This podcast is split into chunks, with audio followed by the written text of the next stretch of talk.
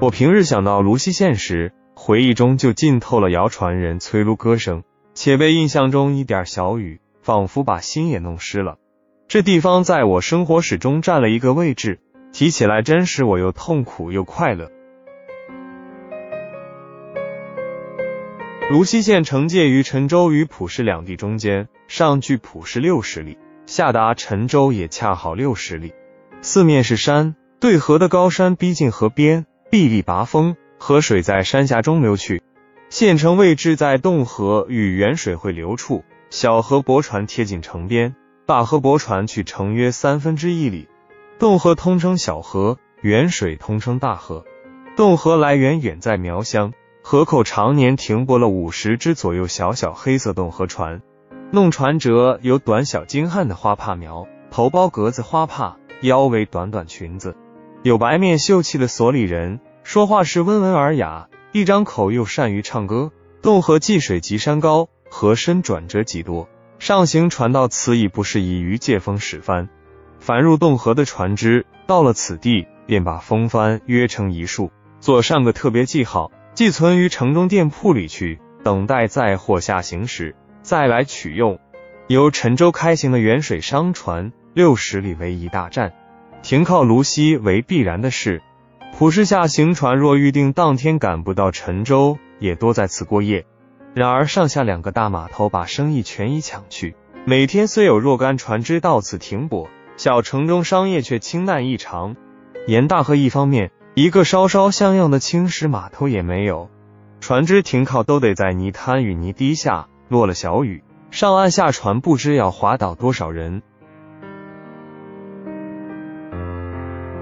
十七年前的七月里，我带了投笔从戎的味儿，在一个龙头大哥兼保安司令的带领下，随同八百乡亲，乘了从高村抓风得到的三十来只大小船舶，浮江而下，来到了这个地方。靠岸停泊时，正当傍晚，紫江山头为落日镀上一层金色，乳色薄雾在河面流动。船只拢岸时，摇船人照例簇鲁长歌，那歌声柔和了庄严与瑰丽，在当前景象中，真是一曲不可形容的音乐。第二天，大队船只全向下游开拔去了，抛下了三只小船，不曾移动。两只小船装的是旧棉军服。另一只小船却装了十三名补充兵，全船中人年龄最大的一个十九岁，极小的一个十三岁。十三个人在船上实在太挤了，船既不开动，天气又正热，挤在船上也会中暑发烧。因此，许多人白日里尽光身泡在长河清流中，到了夜里便爬上泥堤去睡觉。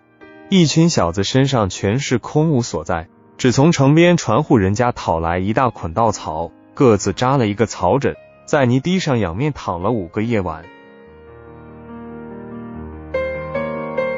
这件事对于我个人不是一个坏经验。躺在上有些微余热的泥土上，身贴大地，仰面向天，看尾部闪放宝蓝色光辉的萤火虫，匆匆簇簇飞过头顶。沿河是细碎人语声，蒲扇拍打声与烟杆包包的敲着船舷声。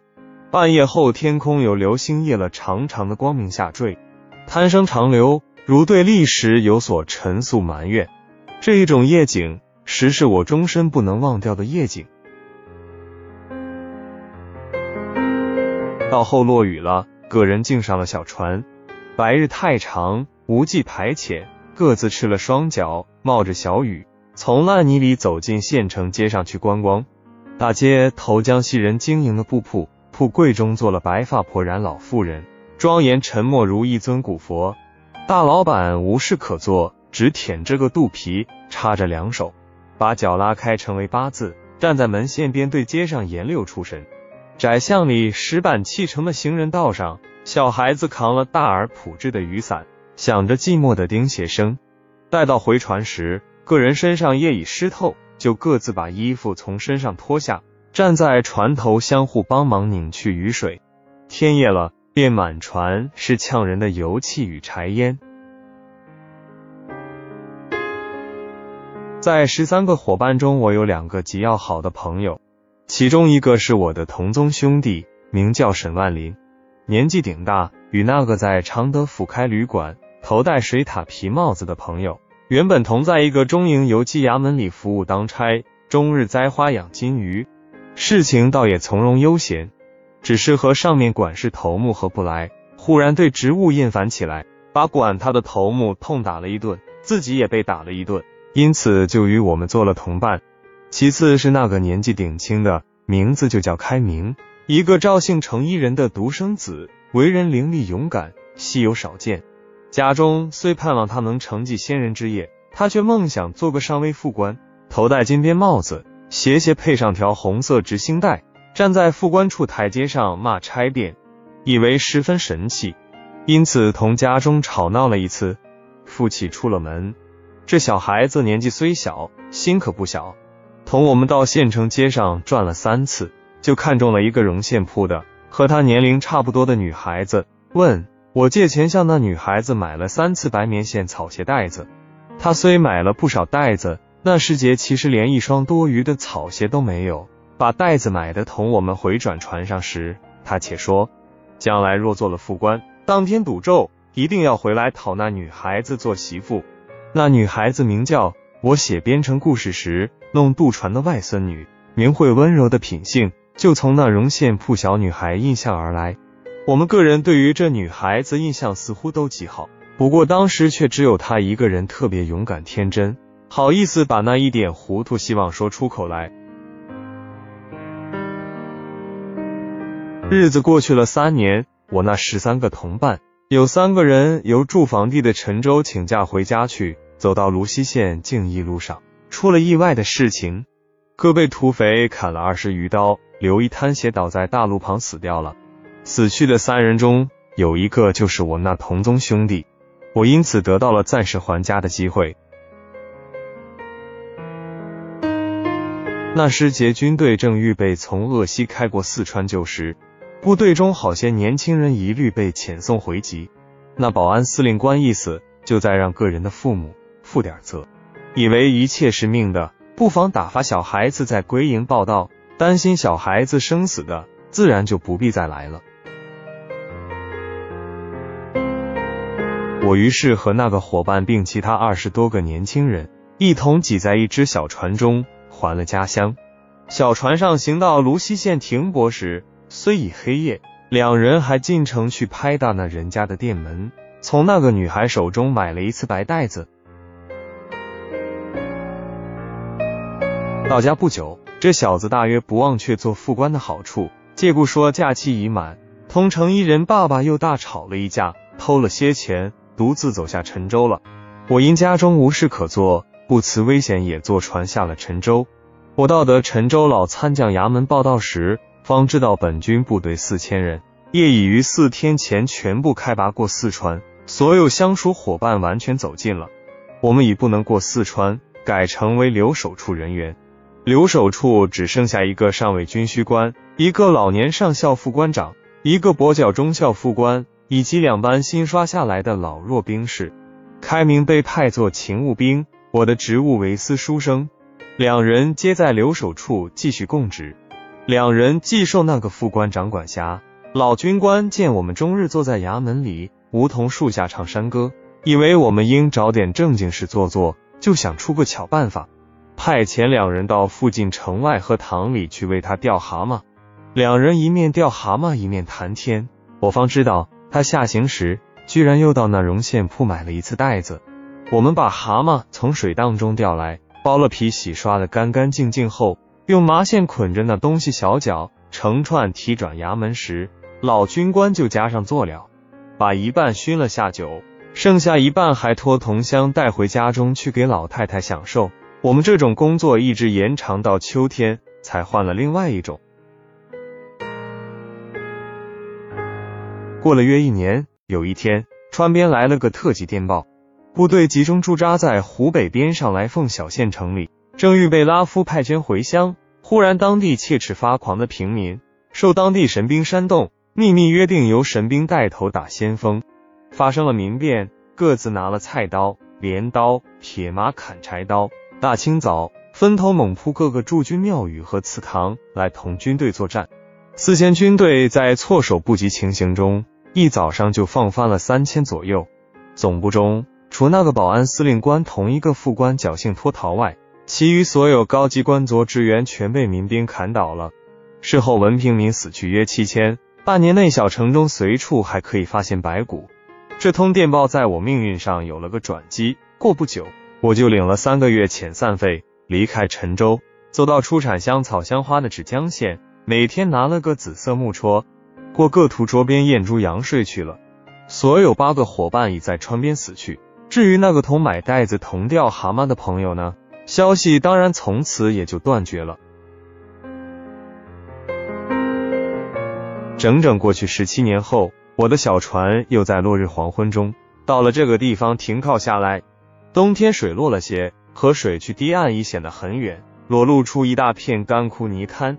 长堤上有枯萎刷刷作响，因为地方还可看到些白色残雪。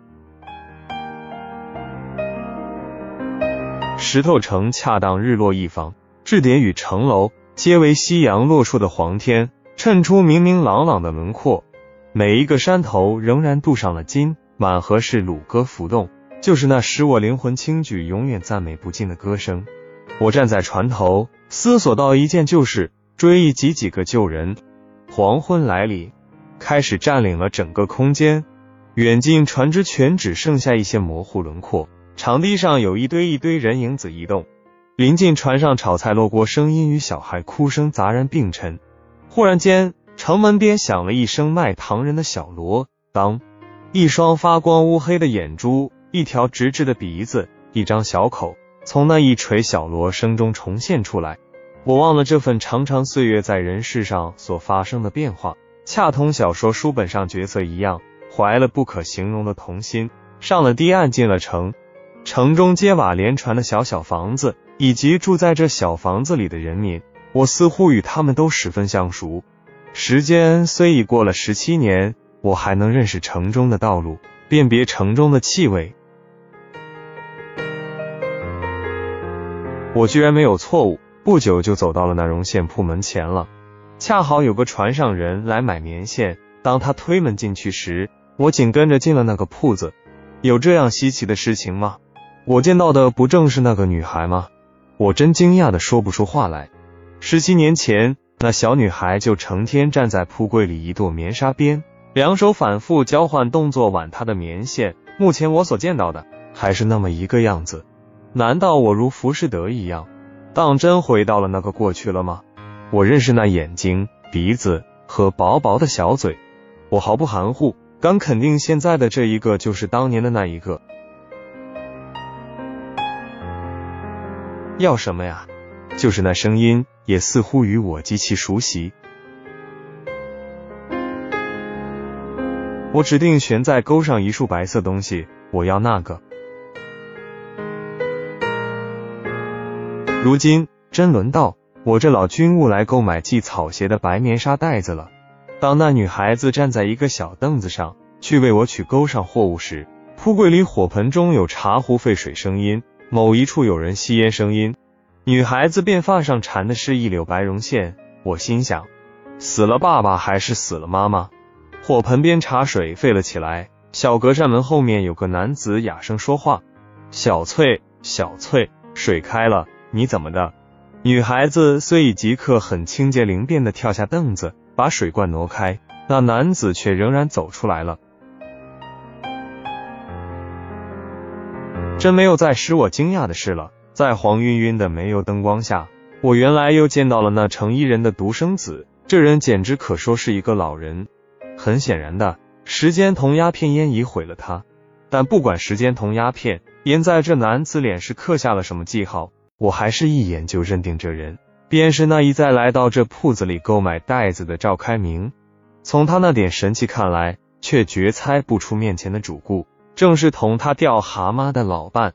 这人虽做不成副官，另一糊涂希望可终究被他达到了。我竟然觉悟他与这一家人的关系，且明白那个似乎永远年轻的女孩子是谁的儿女了。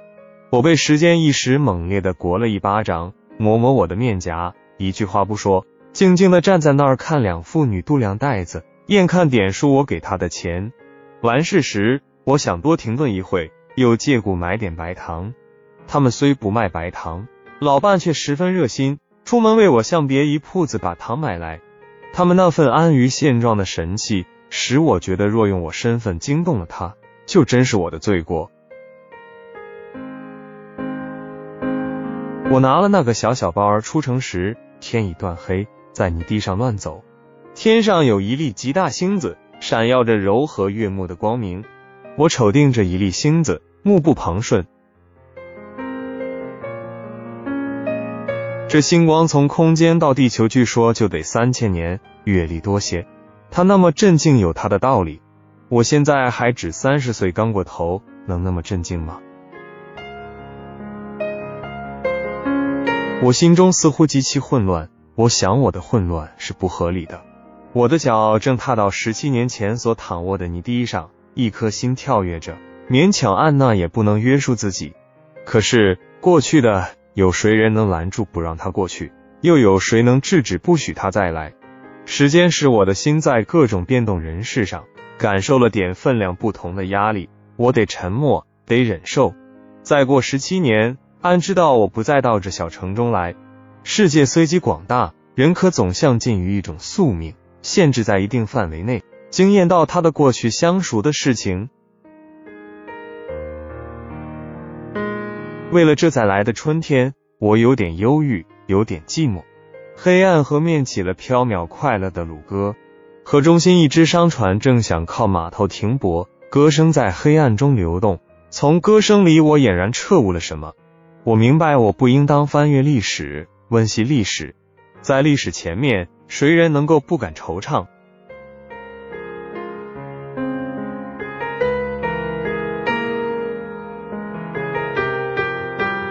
沈从文，老伴，分享完了，小伙伴们 get 到今日之精神食粮了吗？祝生活愉快！